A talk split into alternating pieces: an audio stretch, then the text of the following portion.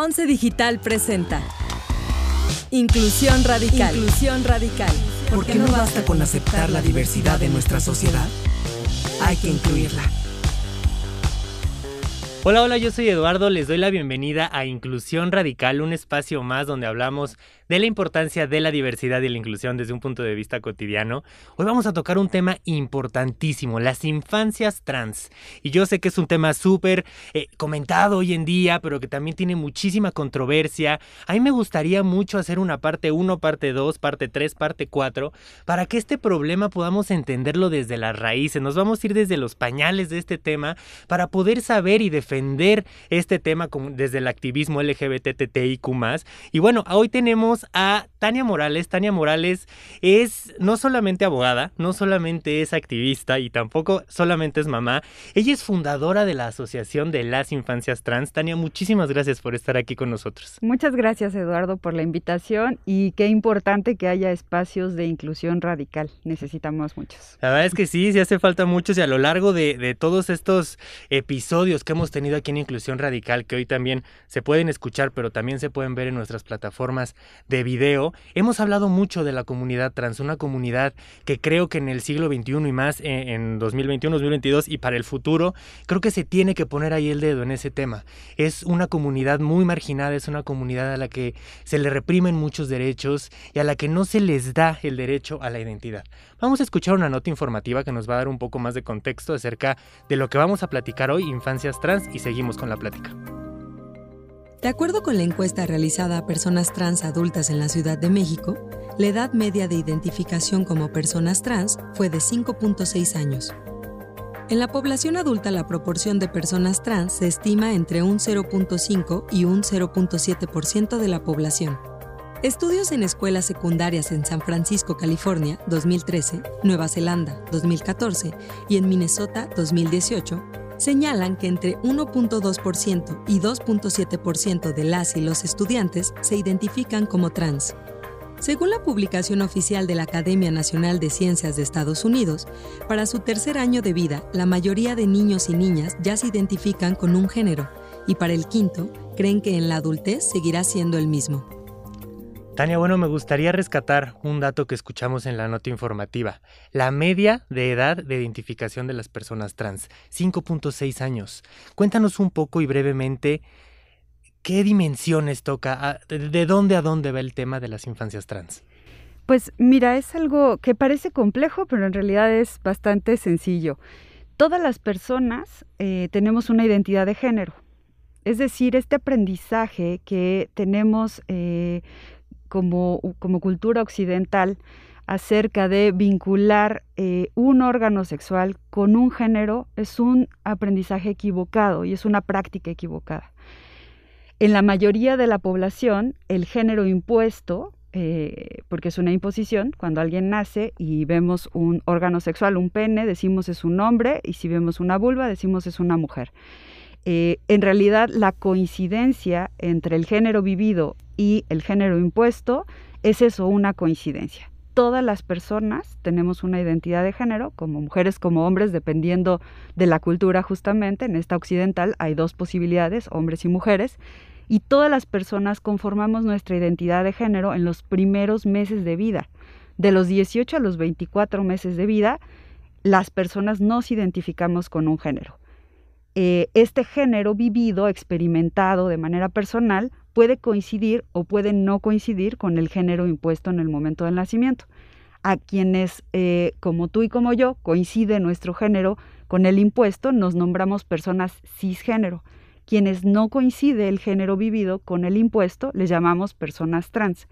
Es decir, las niñas y los niños que son trans y que no son trans, todas las personas, eh, a los tres años de edad sabemos cuál es nuestro género. Lo que sucede con las infancias trans es que viven, crecen, nacen en espacios de personas cisgénero. No tienen forma de nombrarse, no tienen forma de decir, espera mamá, espera papá, esto, esto que me dices no es así, mi género es otro. ¿Por qué? Porque en los primeros años de vida no les damos opciones, viven, crecen en mundo cisgénero, en donde eh, no, no experimentan, no tienen una referencia de otra posibilidad. Sin embargo, al promedio de 5 o 6 años, la persona ya tiene herramientas de lenguaje para poder explicarle a su entorno que su género es distinto al género impuesto. Por eso es que la media es de 5 o 6 años, no, eh, no porque en ese momento comiencen a vivir un género distinto, sino porque en ese momento tienen herramientas de lenguaje para poder expresarlo. Y pocas herramientas para poder decir, al final ya, ya tienes un criterio de poder identificarte como mujer, como hombre o como lo que sea que tú quieras identificarte, pero al final en la sociedad y en familias, eh, digamos, conservadoras, esta ideología todavía no es común. Esta ideología no se le da, como tú dices, las herramientas a niñas, niños, niñes, para entonces ellos poder empezar a tomar sus decisiones. Pero justo estos temas siempre, siempre, siempre, no me dejarás mentir, vienen con, un, con una crítica siempre, siempre vienen con un, eh, con los niños no, los niños no, como que empezar a Mm, ¿cómo digamos?, invalidar esa capacidad que tienen las niñas, niños, niñas de poder tomar decisiones, ¿no? Entonces, ¿en qué dimensión estamos en México para, o sea, que las infancias trans sí, existen en México? ¿Sí, ¿Sí son una realidad o simplemente es como piensa muchísima gente, una idea ya súper este, innovadora, moderna, ya es una moda y eso nunca va a poder ser porque si mi hijo, como dices, tiene pene, entonces le gustan los carros y le gusta el color azul. Sí, es, es, algo muy complejo. Toda la vida han existido las personas trans. En el momento en el que el género existe, siempre existirá a través de la historia personas que se identifiquen con el género impuesto y personas que no. Eh, un poco desmitificando esto de, de, que es nuevo y es una moda y es traído de otros lugares, tenemos un ejemplo muy claro en México. Eh, en la cultura zapoteca que es una cultura ancestral, que no tiene nada que ver con las modas, tiene en su cultura tres géneros, es decir, tiene mujeres, hombres y personas timuche, que es un género, eh, no, es, no, es un género, no es algo trans, sino es un tercer género. Esto es un ejemplo de cómo las personas eh, a través de la historia pueden identificarse con géneros diferentes y que no implica una correlación entre el órgano sexual y el género. También tenemos en el norte del país la cultura rarámuri, tiene cuatro géneros. Es decir, históricamente, todas las culturas a través del tiempo han tenido posibilidades de una vivencia de género que no nada más es hombre-mujer y que tiene que tener una relación con órganos sexuales. Entonces, las infancias trans en México existen, han existido toda la vida. Lo que sucede hoy es que quizá hay una generación nueva de familias que tiene acceso a información clara, a información cierta, a información científica y también a información de personas trans que hoy hablan, ¿no? Entonces, eh, estas nuevas familias, esta nueva generación está abierta a la escucha de sus hijas, hijos, hijes y también está abierta a, a saber de primera mano la información de las personas, es decir, las personas trans explican cuál es la experiencia de vida. Y me parece que eso está haciendo la diferencia y por eso hoy tenemos más visibles cada vez infancias y adolescencias trans, porque las familias no les reprimen, porque las familias hoy les dan posibilidades de expresar cuál es su vivencia. Por ejemplo, hoy hay familias que le dicen a sus hijas y a sus hijos, existen niñas con pene, existen niñas con vulva, existen niños con pene y niños con vulva. Entonces, hoy no es un tema de a ti te tocó ser esto y aquí, ahí te quedarás, ¿no? Hoy hay herramientas también desde las familias y la información que existe. Quiero rescatar dos cositas fundamentales que tú dices que creo que, que podrían detonar demasiado, ¿no? Al final parece que como que se va desenredando un poco este tema, como que ya hoy hay familias un poco menos conservadoras que como dices dan herramientas de información, pero tú hablas de género impuesto y me gusta mucho esa palabra porque al final eh, pues sí, lo imponen, ¿no? Es, es, es, como una decisión externa hacia ti, ¿no? Y entonces yo creo que ahí debe de radicar un poco el cambio, ¿no? Una parte. Y la otra, como dices, dar herramientas, tanto de información como emocionales, como legales y como incluso físicas, ¿no? Entonces creo que hoy ya me gusta ser optimista. Creo que hoy ya se está desenredando un poco el tema. Me gustaría pensar que más de lo que yo tengo dimensionado, pero me gustaría dividir el tema en tres partes. La primera, necesitamos políticas públicas que favorezcan a la comunidad trans. Dos, necesitamos herramientas emocionales y redes de apoyo para las personas trans. Y tres, necesitamos tratamientos clínicos seguros para las personas trans. Y vámonos con la primera, la ley de infancias trans. Cuéntanos un poco dónde estamos en México. Solamente 14 eh, entidades federativas aceptan el trámite de modificación eh, sexogenérica. Entonces, cuéntanos en qué va. Y solamente, eh, no me acuerdo bien, y si me equivoco, perdón, Oaxaca y Guerrero son las que, Oaxaca es la que, la que defiende las infancias trans. Cuéntame un poco ese tema. Sí, bueno, en realidad ya ahorita tenemos 15 estados de la República que eh, tienen procedimientos administrativos para poder eh, reconocer la identidad de género de las personas ajustada a eh, alineamientos internacionales de derechos humanos. ¿Qué quiere decir esto? Que a la persona no se le patologiza y no se le manda un juicio y con psiquiatras y demás, sino la persona se presenta en el registro civil, dice quiero hacer un trámite para reconocer mi identidad de género y es un trámite administrativo que en algunos estados cuesta, en algunos otros no. Eh, en todos estos 15 estados de la República únicamente existe uno, que es Jalisco, que es el estado que incluye niñas, niños y adolescentes. Todos los demás eh, estados tienen legislaciones que son muy afortunadas para alguna población, pero que de alguna manera discriminan de forma etaria. Es decir, eh, como combaten la discriminación por identidad de género, pero se les olvidó la parte de, tener eh, una discriminación por una edad específicamente. Jalisco no, hoy es la única, el único estado de la República. Eh, la fortuna de Jalisco es que cualquier persona mexicana no necesita haber ni nacido en Jalisco ni radicar en Jalisco, puede viajar al estado de Jalisco para hacer este trámite de reconocimiento de identidad de género eh, algo muy importante también fue que, eh, que no se pide por fuerza que estén madre y padre presentes. Esto es importante porque pues, logramos hacer llegar esta información. En la realidad, este, este tema es apoyado casi siempre por la madre, casi nunca por el padre. Entonces, eh, este procedimiento permite que quien está siendo responsable, ya sea madre o padre, eh, o las dos personas puedan acompañar a su hija o hijo y que no haya un, eh, impedimento porque, eh, porque alguna de las dos personas no está presente o no está siendo responsable. Eso es algo buenísimo. En Ciudad de México tenemos un procedimiento que no es apegado a derechos humanos. Es decir, en Ciudad de México hay, un, hay una vía que es el juicio eh, es un juicio que pues eh, lo que hace es pedir que se presenten pruebas, dictámenes psiquiátricos, psicológicos. Eh, a veces puede ser tardado. Yo he acompañado procesos en donde la familia tenía tres años en este proceso y todavía no se resolvía. a veces se tiene a las niñas o a los niños ahí por horas, ¿no? Tengo una familia que el chico estuvo ahí 12 horas en el juzgado siendo interrogado por personas pues eso no debería ocurrir. Entonces, en la Ciudad de México lo que queremos es eh, modificar este procedimiento, que se quede el procedimiento administrativo, como en Jalisco, y también en otros estados de la República. Justamente Oaxaca ha presentado ya un, un proyecto de reforma para que en Oaxaca pueda hacerse, o sea, para personas mayores de 18 años, ahora se requiere o se quiere reformar para que incluya personas menores de 18 años. También Coahuila tiene ya presentado una iniciativa para reforma eh, y pues esto se va moviendo, principalmente en los estados donde ya existe procedimiento para personas mayores de 18 años. Es importante lo que dices porque al final estos tres temas, y seguro habrá más, pero son como los tres principales que abordan todo lo demás, el legal es importantísimo, ¿no? Mientras tú no seas reconocido, reconocida o reconocida legalmente con un papel, no vas a poder acceder a las políticas públicas que te defienden y que defienden tus derechos humanos. Entonces, creo que eh, la parte legal es bien fundamental y también me quiero eh, unir un poco a lo que dices, ¿no? Las familias, el acompañamiento con las familias.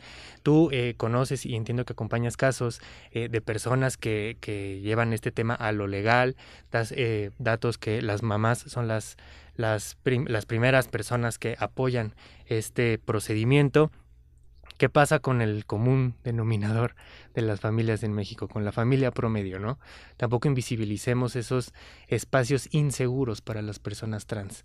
¿Qué se necesita para apoyar dentro del núcleo principal, dentro del núcleo básico, la familia, a una persona menor de 18 años que se identifica como trans? Pues sí, justamente lo que dices es, en el mejor de los casos hay una persona que apoya, la realidad es que eh, hay un porcentaje muy alto de familias que desconocen el tema. Y como desconocen el tema, van eh, haciendo un poco más lento el proceso. Algo que es importante mencionar es que cuando una familia, una madre, un padre llega al registro civil para querer tener acceso al acta de nacimiento de su hija o hijo o hija, eh, lo que ocurrió antes fue un proceso muy importante, que fue, uno, buscar información, decidir dar un paso.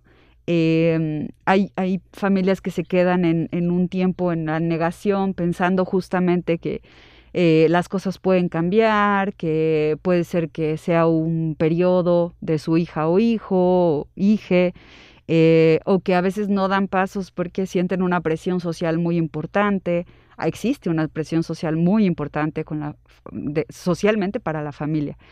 Y, pero cuando, cuando empiezan este camino como de comenzar a buscar información, en el mejor de los casos llegar con la información correcta, hace algunos años pues no existía toda la información que hay hoy, y en general se patologizaba el proceso.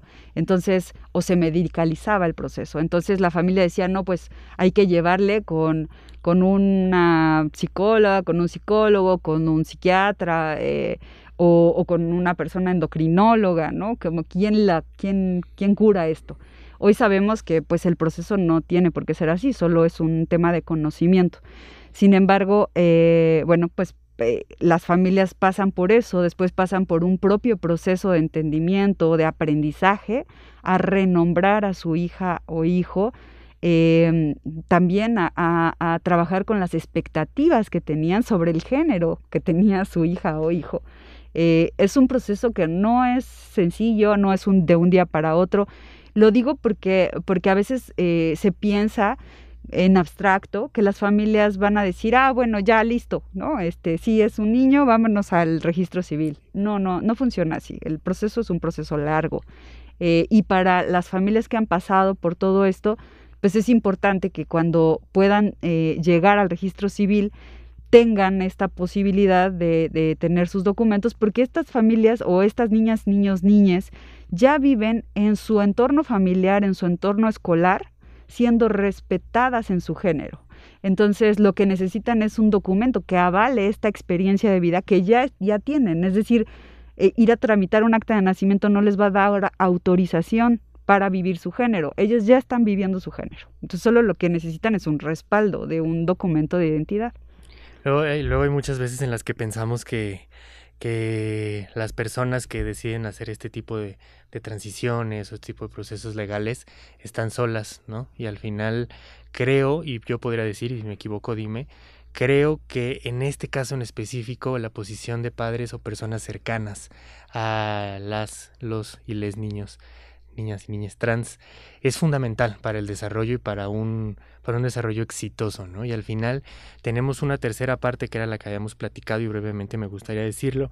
El tema, eh, se escucha mucho que la comunidad trans se somete a procedimientos hormonales, a procedimientos este, de cambio de, de género.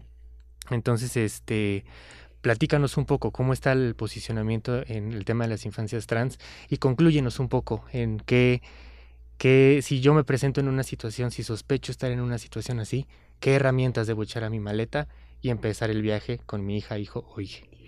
Pues algo importante de decir es que eh, las niñas y niños, eh, eh, o sea, las personas menores de, de 10, de 12 años, no se someten a procedimientos hormonales ni nada de esas cosas, ¿no?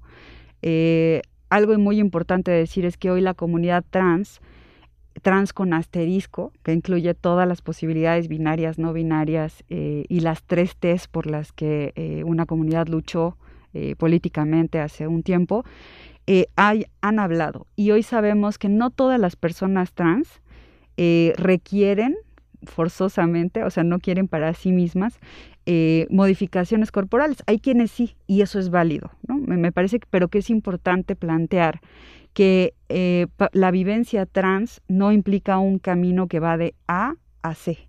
O sea, hay muchas formas de vivir la experiencia trans. Y eso es algo muy positivo porque hoy las niñas, niños, niñas y adolescentes tienen eh, referentes acerca de cómo vivirse, no hay uno, ¿no? Y eso es algo muy positivo.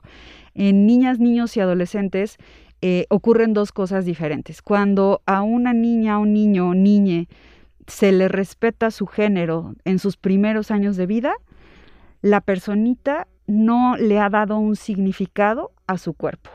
Es decir, este aprendizaje que tenemos de, ah, pues como yo tengo un pene, entonces soy un niño, y entonces solo puedo ser niña si no tengo pene, o viceversa, eh, este aprendizaje no se da. Es decir, la niña o, el niño dicen, ah, bueno, yo soy un niño con vulva, listo, yo soy una niña con pene, listo, y, eh, y entonces no se da esta, esto que le llaman eh, rechazo corporal. ¿Por qué? Pues porque no se significó esta parte del cuerpo. Y todo lo contrario, son personas que eh, se viven libres como y, cuidando sus cuerpos, es lo que queremos, ¿no? Las familias eso es lo que queremos. Y eventualmente lo que sucede con las personas adolescentes es que eh, cuando la familia no percibió en los primeros años de vida esta identidad de género y es hasta la adolescencia cuando la persona adolescente comunica cuál es su identidad de género, esa personita ya ha aprendido, ha llevado muchos años de un significado corporal y por supuesto tienen mucho más tema con el cuerpo. Eh, y en eso me gustaría ahondar. El, tema de las reformas, el derecho a la identidad, es eh, por fortuna en México lo que se da es que hay una independencia entre cómo debe verse la persona y el derecho a la identidad. Hay países que solicitan que la persona se hormone al menos por dos años para poder tener acceso a su acta de nacimiento. Eso es algo terrible porque lo que queremos es unificar eh, lo equivocado que estamos, ¿no? Entonces, en, en México, por fortuna, no es necesario ninguna intervención de ningún tipo para tener un acta de nacimiento y eso genera la posibilidad de que la persona pueda eh, pensarse y pueda decidir si a la par eventualmente querrá tener un acceso a hormonaciones, operaciones. Y, me parece que algo muy importante de decir es, esto debe ser respetado y válido en cada persona. Eh, no tenemos problemas con algunas cosas de hormonas, por ejemplo, hoy a los 13 años una niña cisgénero puede ir a la farmacia para pedir la pastilla del día siguiente y en eso no tenemos inconveniente. Y ese mismo tipo de hormona es lo que se usan las, las personas adolescentes, mujeres, que quieren tener ciertas modificaciones corporales y eso sí nos asusta. Entonces de pronto es como ver esta... incongruencia, ¿no? Esta incongruencia, sí. Y, y bueno, pues en el tema del derecho a verse como quieran, me parece que eso es algo importante. Eh, desmitificar esta parte, con niñas y niños no se hacen modificaciones, sí con personas intersex, por ejemplo, ¿no? Y pues no veo este, gente como mostrándose en contra de ese tipo de cosas, pero con las personas trans sí. Y pues bueno, en conclusión es que si tengo, yo creo que estoy en este caso de tener una hija o un hijo trans, eh, pues yo lo que les invito es a investigar, eh, a entender que ni los colores, ni la ropa, ni los juguetes implican el género de una persona.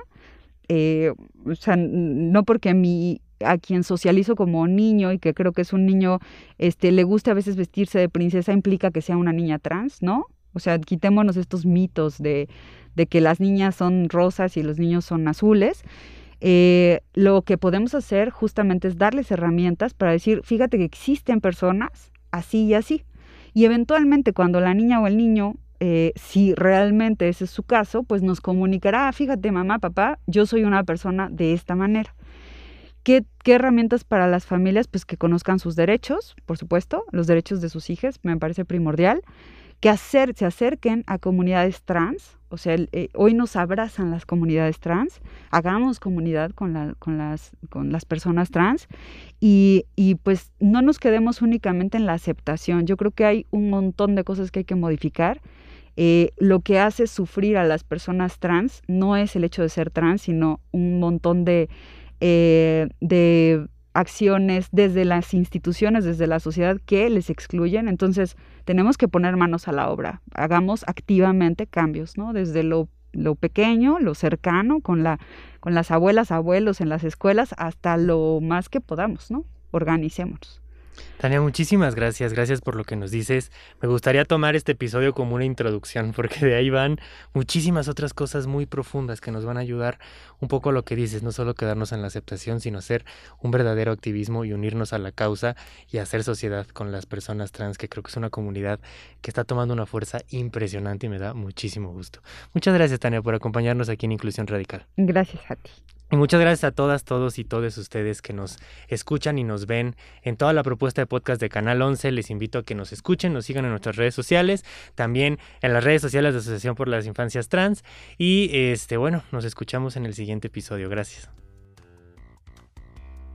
Síguenos en nuestras redes sociales como arroba canal 11 TV y visita nuestro sitio web www.canal11.mx. Las opiniones vertidas en este programa son responsabilidad de quienes las emiten.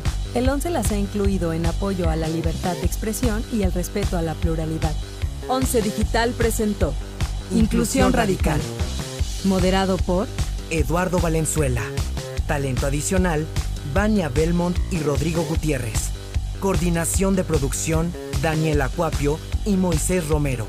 Postproducción de video, David Vargas. Diseño sonoro y postproducción de Franco González. Diseño y animación, Pavel Molina y Mitzi Castillo. Con una investigación de Viridiana Hernández.